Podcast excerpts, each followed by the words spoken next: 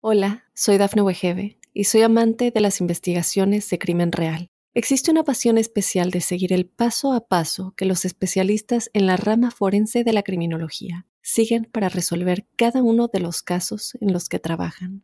Si tú, como yo, eres una de las personas que encuentran fascinante escuchar este tipo de investigaciones, te invito a escuchar el podcast Trazos Criminales con la experta en perfilación criminal, Laura Quiñones Orquiza en tu plataforma de audio favorita. Óyenos audio. Drogas, dinero y mujeres. Conoce las historias de los jefes de cárteles más poderosos basados en hechos y testimonios reales. Mundo Narco recorre la vida de los grandes líderes de la mafia descubre las causas que los motivaron a volverse delincuentes, cometer sus crímenes, tejer una red de complicidades alrededor del mundo y amasar grandes fortunas gracias a la venta de drogas y otros delitos. ¿Estás listo para entrar al mundo narco? Prepárate para un viaje a las entrañas del crimen organizado.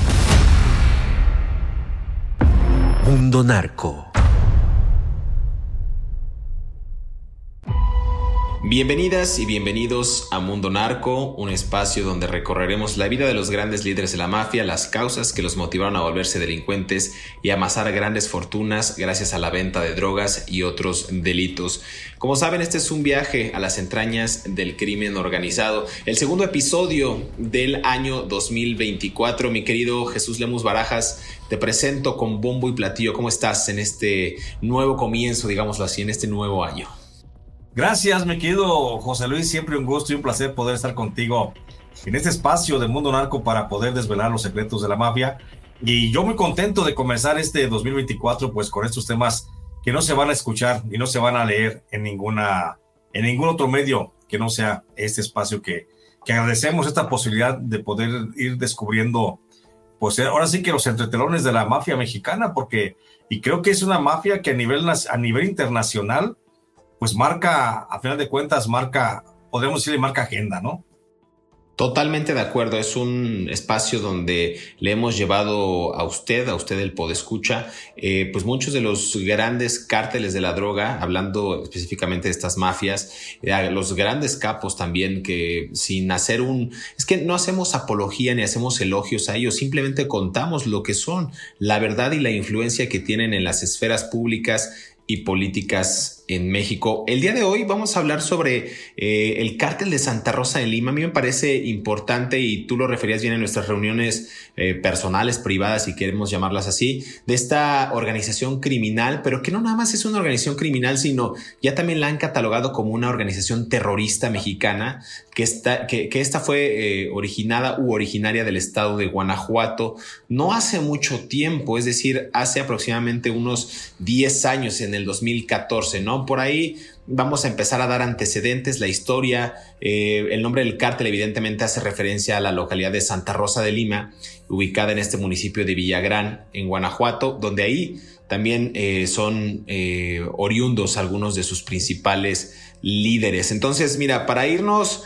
Ahora sí que paso por paso, yo por ahí me encontré también un mapa del alcance de la organización, o sea, qué tanta influencia tiene el cártel de Santa Rosa de Lima en la República Mexicana y vaya que se ha pintado el mapa con esta organización que pues lo mismo se dedica a la venta de drogas y lo mismo al guachicoleo, la extorsión, el terrorismo, el secuestro, en fin, lavado de dinero. Hay muchas áreas de donde agarrarnos, pero vámonos por partes, mi querido Jesús. ¿Qué podemos decir de esta organización eh, criminal?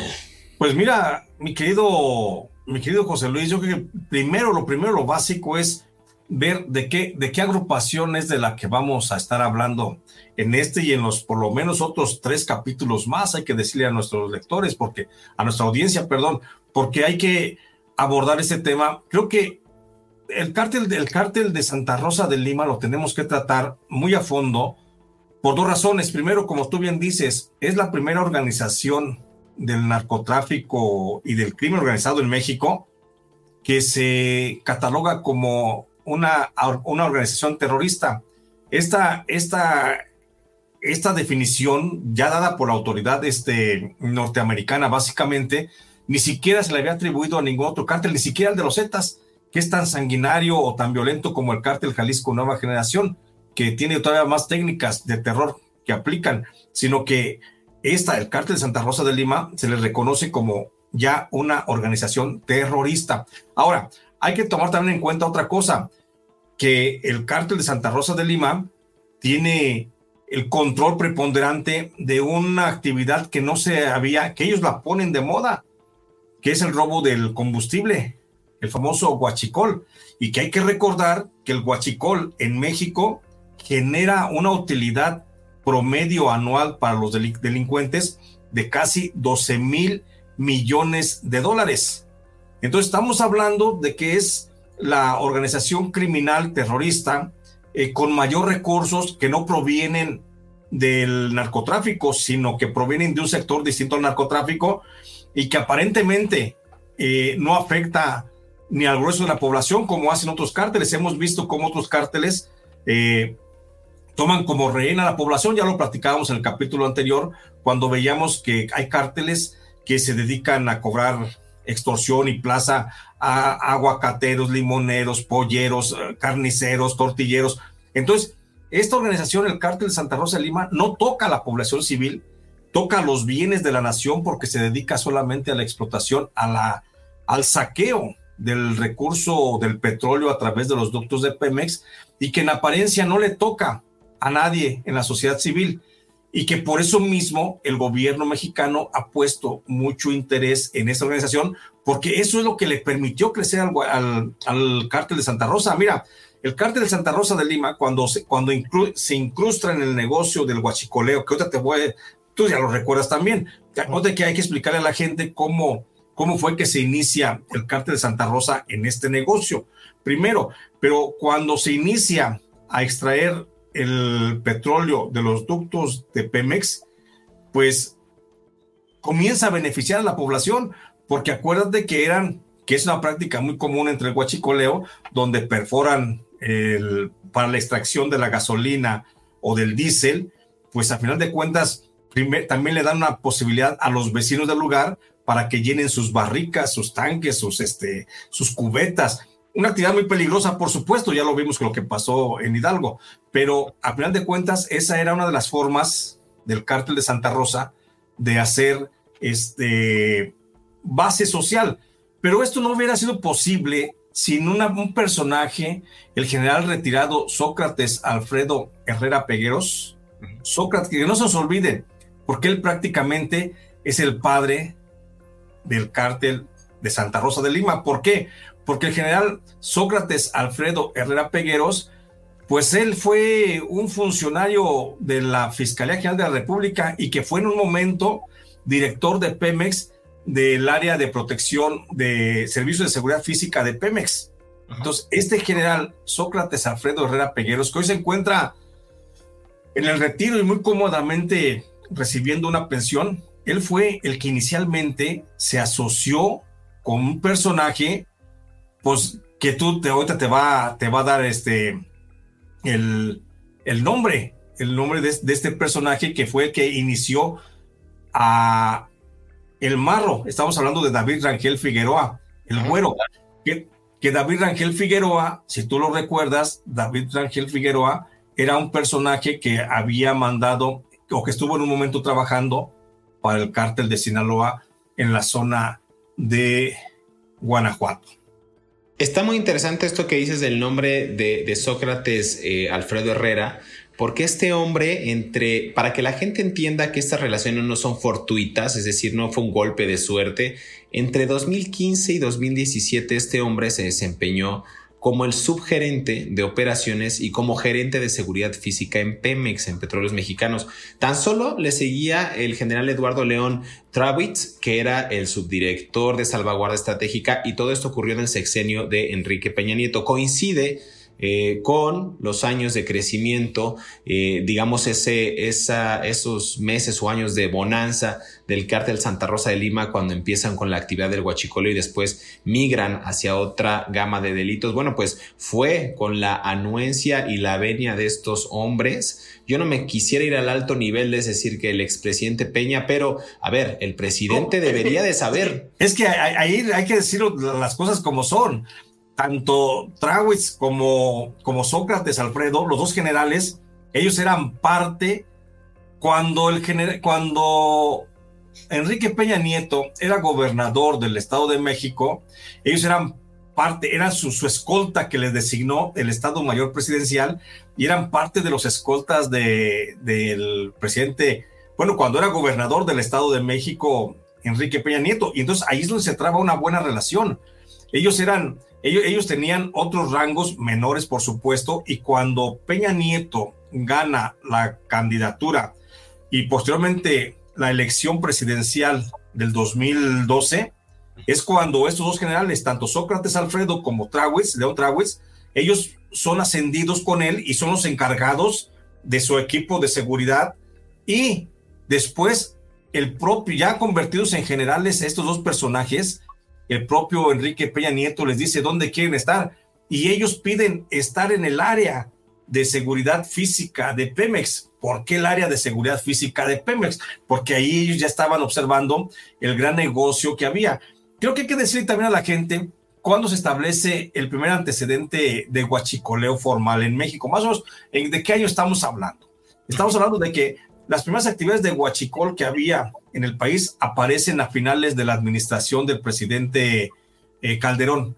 Fue cuando algunos grupos, y aquí hay, hay que decir la, forma como es, algunos grupos en el estado de Guanajuato, a grupos de empresarios, ellos compraban el, el ducto, el, petróleo robado a la refinería de Salamanca.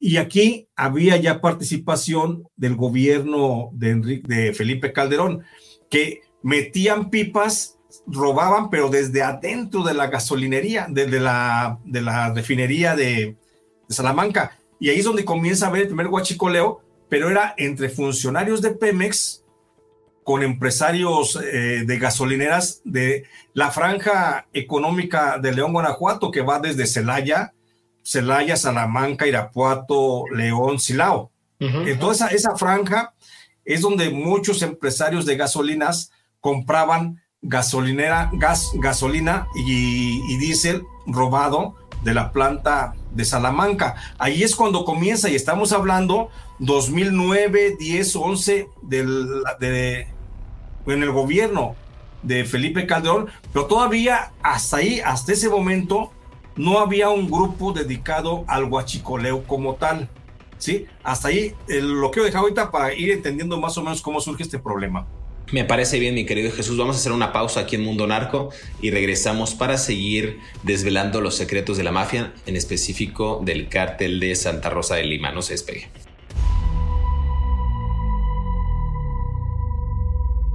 Hola, soy Dafne Wegebe y soy amante de las investigaciones de crimen real. Existe una pasión especial de seguir el paso a paso que los especialistas en la rama forense de la criminología siguen para resolver cada uno de los casos en los que trabajan.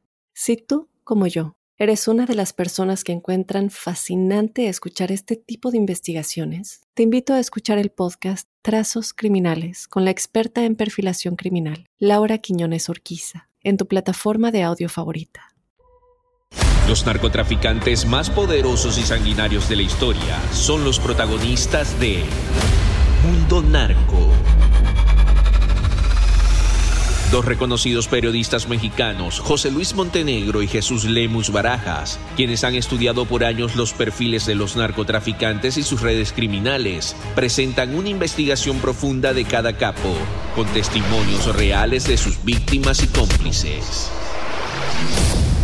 Mundo Narco.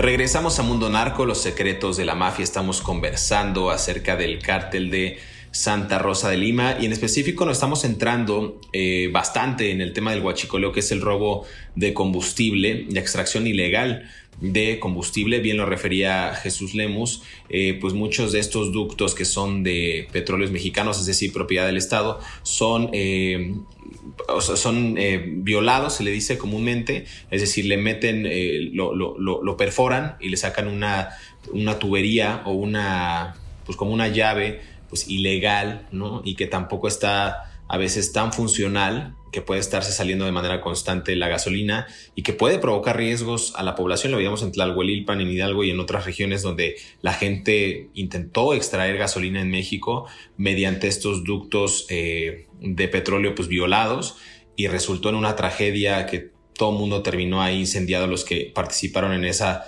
actividad irregular. Y nada más para dar un dato, eh, que bien referías tú, Jesús, el robo de combustible llegó a registrar al menos en el año 2017, nada más para dar contexto de que estamos hablando tres años después de que se fundó ya el cártel de Santa Rosa de Lima con este delito en particular, eh, se llegaron a registrar 1.696 puntos de ordeña durante el año 2017. Si estamos hablando de que en el 2009, 10, por ahí se tenían los primeros indicios, pues para el 2017, insisto, más de 1.600 puntos de ordeña de estos ductos. Eh, realizados por eh, algunas organizaciones, pero la mayoría tenían que ver con empresarios bien referidas en ciudades como Celaya, Irapuato y Salamanca. Así es como empezó y, y, comenzó más bien a gestarse de manera continua esta actividad ilegal, Jesús. Así es, José Luis, y no hay que olvidar, entonces, continuando la, la, la hebra histórica de este tema, que ya se estaba dando el robo de gasolina, pero desde adentro de la refinería de Salamanca. Y en aquel tiempo, mientras estaban dando así, a, finales del gobierno de Felipe Calderón, comenzó a operar en Sinaloa una, una agrupación criminal que estaba encabezada por David Rogel Figueroa, que le decían el güero. David Rogel Figueroa era el encargado en la zona de, en la zona de San Miguel Allende para la venta del narcomenudeo, para el tráfico de narcomenudeo, y él, él comenzó a trabajar para algunas agrupaciones, pero él llegó prácticamente del norte del país como enviado del cártel de Sinaloa para hacerse cargo del narcomenudeo, muy importante en la zona de turística de San Miguel de Allende. Y ahí se fortalece el famoso güero de Sinaloa se comienza a fortalecer, comienza a tener su actividad del narcomenudeo y se expande y comienza a expandirse, a expandirse, perdón, por todo lo que es, te digo, el, el corredor industrial. Ahí, como narcomenudista, es cuando contrata a un muchacho que sería luego parte fundamental del, del cártel Santa Rosa. Hasta ahí todavía no existía el cártel Santa Rosa de Lima. El muchacho que contrató para que le ayudara, David Rogel Figueroa, el güero, para que le ayudara a trasegar drogas en todo el corredor industrial de Guanajuato, se llama José Antonio Yepes Ortiz, a que le decían el marro. Y este José Antonio Yepes Ortiz se incorpora como narcomenudista, comienza, comienza a, a, operar. Después crece tanto el poder de, de el marro, de Yepes Ortiz, que se separa de Rogel Figueroa. Y en esa separación el marro es cuando nace su cártel Santa Rosa de Lima, porque el marro es justamente originario de la comunidad de Santa Rosa de Lima, que si mal no recuerdo pertenece, y tú no me dejarás mentir, debe de pertenecer al municipio de Villagrán, allá cerca en los límites también con Celaya, y con esa parte del, del, Bajío michoacano. Es de Villagrán, Guanajuato, y, el, y, y entonces es cuando el marro se separa de David Rogel, y eso cuando surge el cártel de Santa Rosa. Pero aquí, como David Roger era el que tenía el control del narcomenudeo, le corta el suministro de drogas y comienza a morir. El cártel de Santa Rosa de Lima apenas nació. Por eso el cártel de Santa Rosa es el primero que tiene la visión, José Antonio Yepes Ortiz, y él comienza a perforar, a hacer perforaciones. Él no comienza, él no busca entrar con pipas hasta la hasta la refinería de Salamanca. Él directamente va, ubica los ductos y a la brava comienza a perforar los ductos y comienza a llenar pipas de combustible y ahí es cuando comienza realmente el robo. Estamos hablando que el, posiblemente este, este comienzo del, del, del huachicoleo ya formal tuvo que haber sido entre el 2010 y 2011 más o menos. En ese lapso es cuando el Yepes, Yepes Ortiz, el marro, comienza a cimentar la economía del cártel de Santa Rosa de Lima en la actividad del huachicol.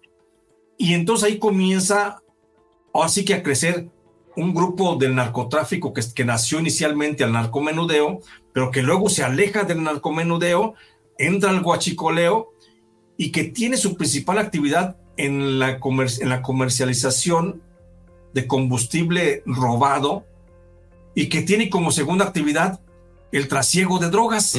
O sea, fíjate, a diferencia de otros, de otros cárteles de las drogas, este cártel del Marro nació al revés. ¿Sí? Casi todos los cárteles de las drogas comienzan en las drogas inicialmente fuerte, fuerte, fuerte, y tienes una segunda, un segundo ingreso con otro tipo de actividades como el secuestro, cobro de plaza, sicariato, etcétera. Y el cártel de Santa Rosa casi inicialmente, cuando estaba en las drogas, lo alejan de las drogas, se mete al, al huachicol y luego toma el tráfico de drogas como una actividad suplementaria económica de, de, su, de su labor. Y eso es lo que hace el crecimiento del cártel Santa Rosa, porque apenas nace el cártel del Marro, se comienza a posicionar en los principales puntos donde los ductos de Pemex estaban al descubierto. Hay que recordarle a la población que en el suministro de combustible de los oleoductos que tiene Pemex por todo el territorio nacional, en algunos tramos, casi por norma, de hecho por normatividad, los tramos deben de estar sepultados. Deben estar cubiertos a una profundidad de por lo menos un metro y medio de profundidad. Por normatividad, así lo marca la norma oficial mexicana. Pero por corrupción, en muchas ocasiones el, Pemex decía, no, que vamos a perforar, que vamos a gastar. Lo que vas a gastar a, perforar la, la, cepa por donde va a pasar el tubo, avienta el tubo por encima y se ahorraban el trabajo de perforación de las cepas y eso era una lana extra. Producto de la corrupción, en algunos tramos hay tramos completos que son 20, 25 kilómetros de los ductos descubiertos. Y esos puntos fueron los que visionariamente observó el Marro, el, este señor Yepes, es el que observa, y claro, con conocimiento de algunos técnicos de Pemex que trabajan que trabajaron ahí en la refinería de, de Salamanca, le comienzan a decir cómo hacer las perforaciones. Pero básicamente, ¿en qué momento los ductos de Pemex estaban sin flujo de, de, de, combustible para poder perforarlos? Y eso solamente se sabía conociendo desde adentro alguien que dijera en qué momento podían perforar, en qué momento no había la presión suficiente de, de, combustible y solamente estaban inundados de agua, porque hay que recordar a la gente que los tubos de Pemex, los oleoductos y los oleoductos y gasoductos, mientras no están siendo ocupados por la presión del fluido que corre, para que no se dañen las tuberías, se inundan de agua. Y entonces, cuando está esa agua, se mantiene la, la presión de la tubería y no se daña. Cuando está esa agua circulando de un lado hacia otro, o al menos en flujo eh, estático de un lado a otro, es cuando se puede perforar y por eso no hay explosiones en las perforaciones. Cuando le calculan mal y perforan cuando está el flujo de gasolina, es cuando viene la detonación. ¿Y quiénes, vamos a referir otra vez, y quiénes eran los personajes ligados que estuvieron ahí, bueno, pues Sócrates Alfredo Herrera Pegueros y el otro personaje, Eduardo León Travitz, ¿no? Que estaban ahí y se dieron conocimiento. Exactamente, querido José Luis, ellos, estos dos personajes, porque pronto el marro, cuando comienza a, a, a ver que hay tubos que se pueden perforar y necesita tener conocimiento de esto, busca técnicos que trabajan en Pemex y ellos les dicen, es que aquí hay que perforar cuando está inundado de agua el tubo, mientras no. ¿Y cómo sabemos?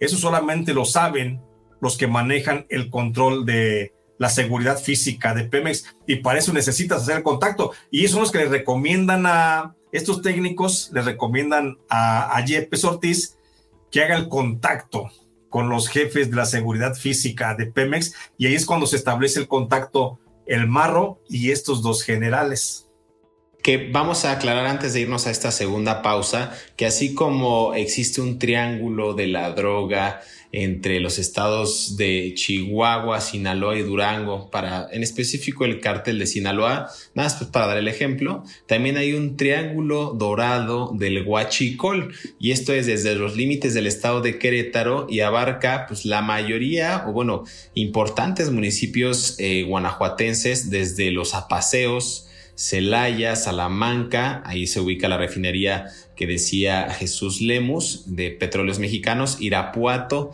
y León. Este es el triángulo dorado del Huachicol que de manera visionaria, evidentemente ilegal, eh, lo tuvo el Marro para pues tener ese tipo de negocios ilícitos. Hasta el 2019, nada más, yo voy a dar un poco de cifras, el Secretariado Ejecutivo del Sistema Nacional de Seguridad Pública decía que de 100 asesinatos ocurridos en Guanajuato, eh, al menos el 76% ocurrió en esos, en esos municipios con mayor cantidad de actos de huachicol. Entonces no era fortuito que las actividades ilícitas del cártel de Santa Rosa de Lima y del Marro en específico pues tuvieran que derivarse esa violencia producto de los embates entre cárteles rivales o entre personas que querían meterse a las actividades del huachicol y que estaban lideradas evidentemente por estos por estos hombres. Déjame hacer una pausa, mi querido Jesús, y regresamos aquí a Mundo Narco para seguir desvelando estos secretos de la mafia. No se despegue.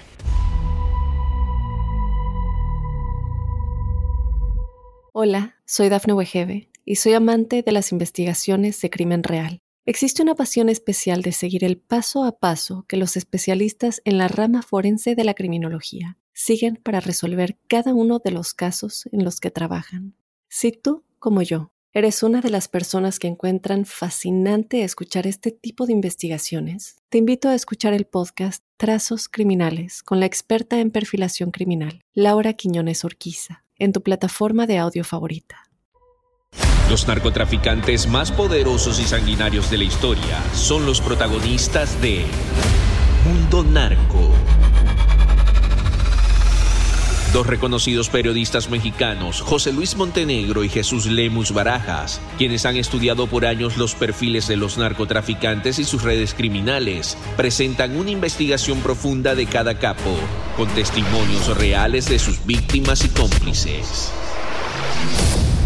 Mundo Narco.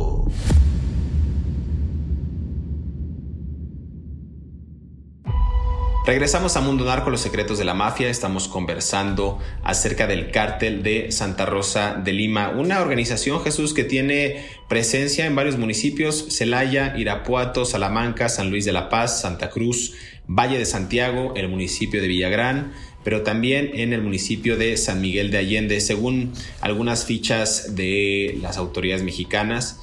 Eh, e información pública, podemos decir que sus enemigos son pues, prácticamente el gobierno de México, la Secretaría de la Defensa Nacional, el Ejército, la Armada, la Guardia Nacional y también actualmente los enemigos, hablando de grupos armados, de organizaciones rivales, son el cártel Jalisco Nueva Generación y el cártel de los Zetas. Eh, una narcoorganización, el cártel de Santa Rosa de Lima, que bien decías, empiezan con el huachicol y se diversifican hacia el área de las drogas. ¿Tú ahí cómo lo ves? Porque estamos hablando de una organización que no depende del tráfico de drogas, sino que de un producto que es lícito y que es vasto para el Estado mexicano, es decir, robarle quizás al Estado mexicano. Mira, pues hay que, hay que establecer el, principio básico, o sea, ¿cuál es la finalidad de toda organización criminal en México? en sí no es el delinquir por delinquir, se delinquen por necesidad, por, por el dinero, por los flujos económicos que representa el delinquir. Y en este caso, el que el, que el cártel de Santa Rosa haya optado desde el principio mejor dedicarse al, al, robo, al robo del combustible, pues es que él lo vio de alguna forma y debemos de reconocerlo como tal. Es una organización que en un principio, entre sus fundamentos básicos como una empresa, entre su visión, su misión, etcétera, como si fuera una empresa, desde un principio él vio la necesidad de no tomar como rehén a la población, sino más bien al gobierno ahora sí como, como para establecer como un proceso como de revolucionario, como, como de chucho el roto, quitarle al que tiene y darle a lo mejor al, al, que, al que menos tiene. Entonces, esa es la visión inicial que tiene el cártel de Santa Rosa, decir, bueno, aquí está, el Estado tiene, no le voy a robar a nadie en particular, yo con esto me voy a hacer millonario. Y ese es básicamente el principio fundamental del pensamiento del, del marro. ¿sí? Que de ninguna forma es bueno. El robo no es, no es bueno nunca, en, ningún sentido, hay que decirlo también. Pero el marro tuvo la visión de robarle solamente al Estado, al, Estado mexicano, que era el dueño del recurso del petróleo, porque finalmente dicen el petróleo es de todos los mexicanos, pero realmente a todos nos la cobran la gasolina cuando vamos a comprarla. Bueno, entonces, a final de cuentas, el marro tiene la visión de robarle al gobierno. Y para esto se asocia con estos dos personajes que ya habíamos, habíamos dicho, que José Luis, con Sócrates Alfredo Herrera Pegueros, que era gerente de Servicio de Seguridad Física de Pemex, y también se asocia con el, con el otro general León Tráguez. Y con estos, ellos se hacen casi del 75%. ¿Por qué, ¿Por qué del 75%? Del 75% del control de todas las tomas clandestinas en todo el centro del país, desde la que va desde Poza Rica, Veracruz, perdón, desde, no, desde Puebla, desde Puebla, todo lo que pasa, ya decías tú, por Querétaro, y ya decías también por Guanajuato, todo ese tramo, todo ese tramo, el 75% se lo apropia el cártel de Santa Rosa. ¿Por qué si era el primero? ¿Por qué tenía nada más el 75 y no el 100%? Porque tuvo que negociar con algunos cárteles de las drogas a los que el propio eh, Marro les enseñó el oficio del huachicol. Como tenían que pasar por el estado de Puebla, tuvo que hacer pacto con un grupo que se llama los tequileros, el del tequilero, perdón, del tequilero. Y ese grupo del tequilero que nada más se dedicaba al narcotráfico, cuando tuvo que permitir la presencia de hombres armados del marro en su territorio para cobrarles algún tipo de permiso, lo enseñaron a hacer huachicol. Y al tequilero el tequilero de Puebla, comienza a hacer su guachicol y el tequilero luego tiene su gran, su gran este, dominio en la zona que se le conoce como el Triángulo Rojo, allá en el poniente de Puebla, cerca de Tehuacán, entre, entre Puebla y Tehuacán. Son varios municipios que están ahí que se le conoce como el Triángulo Rojo y ahí es donde el tequilero se asienta que después vamos a ver una confrontación muy violenta porque el cártel de Santa Rosa comienza a disputarle la posesión de esas tomas clandestinas que el tequilero había abierto en Puebla con la supervisión técnica de los propios este, del cártel de Santa Rosa de Lima. Entonces comienza y el cártel de Santa Rosa llega a tener el 75% de la preponderancia de, todo, de todas las tomas clandestinas. El otro 30%, te digo, lo tiene el tequilero. ¿Quién es el tequilero? El tequilero es un grupo que se separó del cártel de los Beltrán Leiva y que estuvo un tiempo ahí en Puebla bajo la dirección de Facundo Rosa Rosas. Mm. Facundo Rosa Rosas, que era uno de los hombres más cercanos a Genaro García Luna, hay que recordar que Facundo Rosa Rosas fue secretario de Seguridad Pública del señor Moreno Valle. Entonces, durante ese periodo, cuando Facundo Rosa Rosas estuvo como secretario de Seguridad Pública, a través de su socio, el tequilero, se separó el, tequilero con su grupo de sicarios, se separan del cártel de Sinaloa, del cártel de los Beltrán Leiva, se hacen un cártel independiente, se establecen en Puebla y comienzan a hacer la explotación del huachicol. En esa parte, un huachicol protegido, pues obviamente, por Facundo Rosas Rosas, que es el secretario de Seguridad Pública del gobierno de Puebla, por el propio gobernador, el Moreno Valle. Los estaban protegiendo ellos mismos y comienzan, este grupo comienza una cacería a través de la Secretaría de Seguridad Pública de Puebla contra el cártel de Santa Rosa de Lima, allá en Puebla. Y eso es lo que hace que se prenda la violencia brutalmente en Puebla, que mucha gente decía, oye, ¿por qué de la noche a la mañana se prendió la violencia en Puebla? Ah, pues se prende producto de la disputa de los principales ductos de Pemex en esa región de la zona de... Eh, el Triángulo Rojo. El Triángulo Rojo, y, y ahí en esa, en esa parte se, mantiene el dominio el tequilero y repliega al cártel de Santa Rosa a los dominios de Guanajuato. Seguramente en este capítulo ya nos alcanza, pero el que sigue hay que tenemos que explorar cómo en Guanajuato se aprende porque una vez que se observa la riqueza económica que genera la explotación, la extracción de diésel y de gasolina, incluso gas de los tubos de Pemex, pues no, eso, eso es como es como miel a las, a las abejas, comienzan a llegar otros cárteles a disputarse la zona de donde pasan los ductos en allí en Guanajuato por la riqueza que genera justamente la, la, refinería de Salamanca. Y, por eso vamos a ver que llegan luego el cártel de la familia michoacana, los caballeros templarios, los Zetas, el Golfo, el cártel de Sinaloa y ahora el cártel Jalisco Nueva Generación, todos a pelearse contra el Marro, el, el Marro Yepes y su cártel de Santa Rosa de Lima. Y aquí hay algo bien interesante, además del triángulo rojo que bien refieres, justo se pelean porque se empieza también a gestar este llamado o, a consolidar este llamado triángulo de las Bermudas que iba desde León hasta Celaya y a la mitad, digamos, del camino está esta refinería de Salamanca que dices y hay un mapa muy emblemático que, circula por internet justo de las del gobierno de México que habla de cómo muchos de esos oleoductos eran desviados por el cártel de Santa Rosa de Lima. Entonces vemos un literalmente un triángulo en el que en el centro podrían pues prácticamente estar operando o tener sus bases, tener algunos centros de operación. Entonces, digamos que el cártel de Santa Rosa, no, sin ser científico, no casi casi, sin ser tan experto, pues podemos ver que esa es su zona de operación.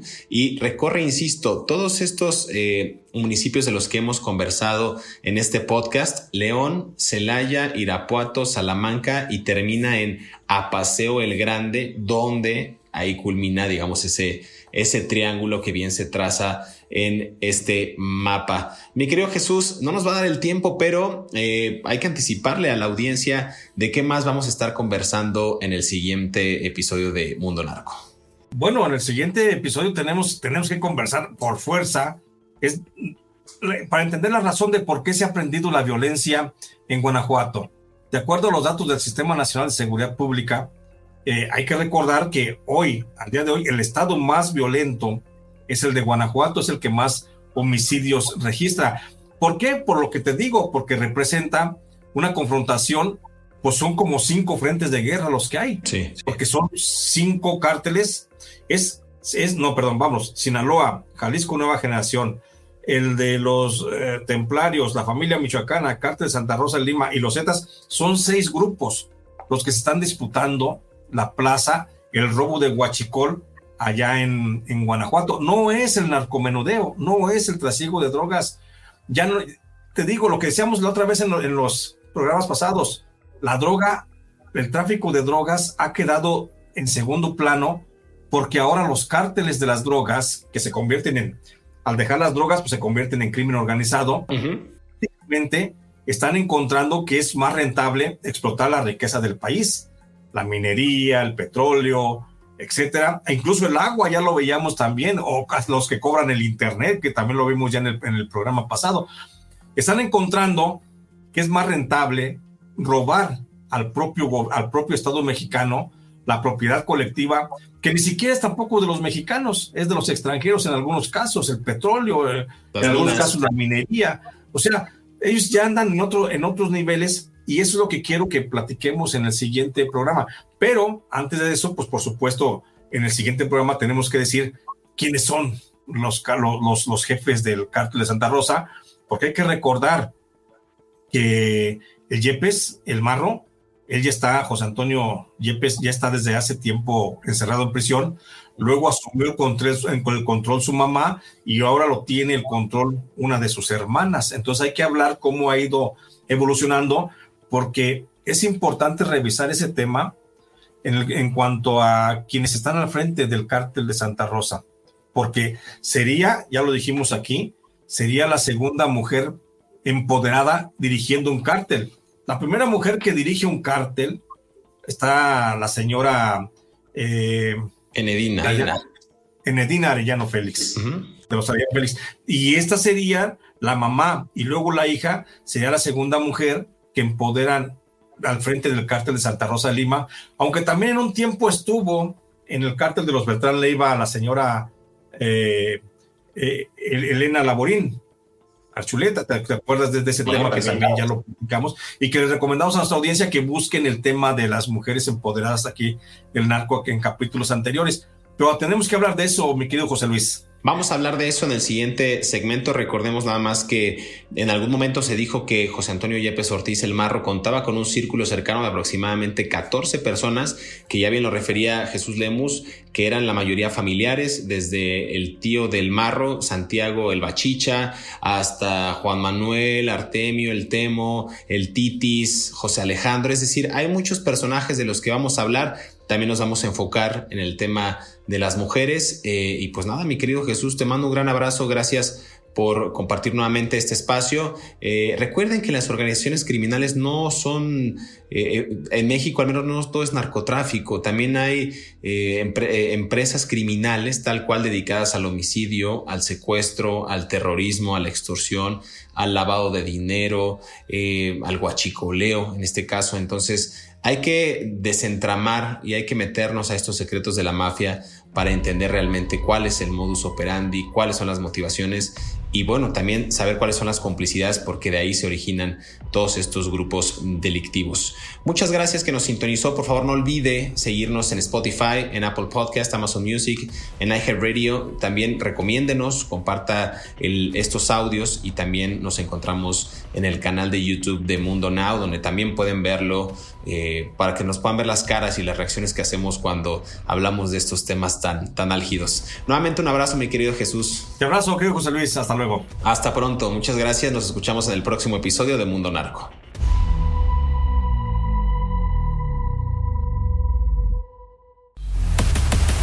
Si te gustó este episodio, active el botón de seguir en la plataforma que nos estés escuchando, ya sea en Spotify, Amazon Music, Apple Podcast o iHeartRadio. Mundo Narco es un producto original de Mundo Now, todos los derechos reservados.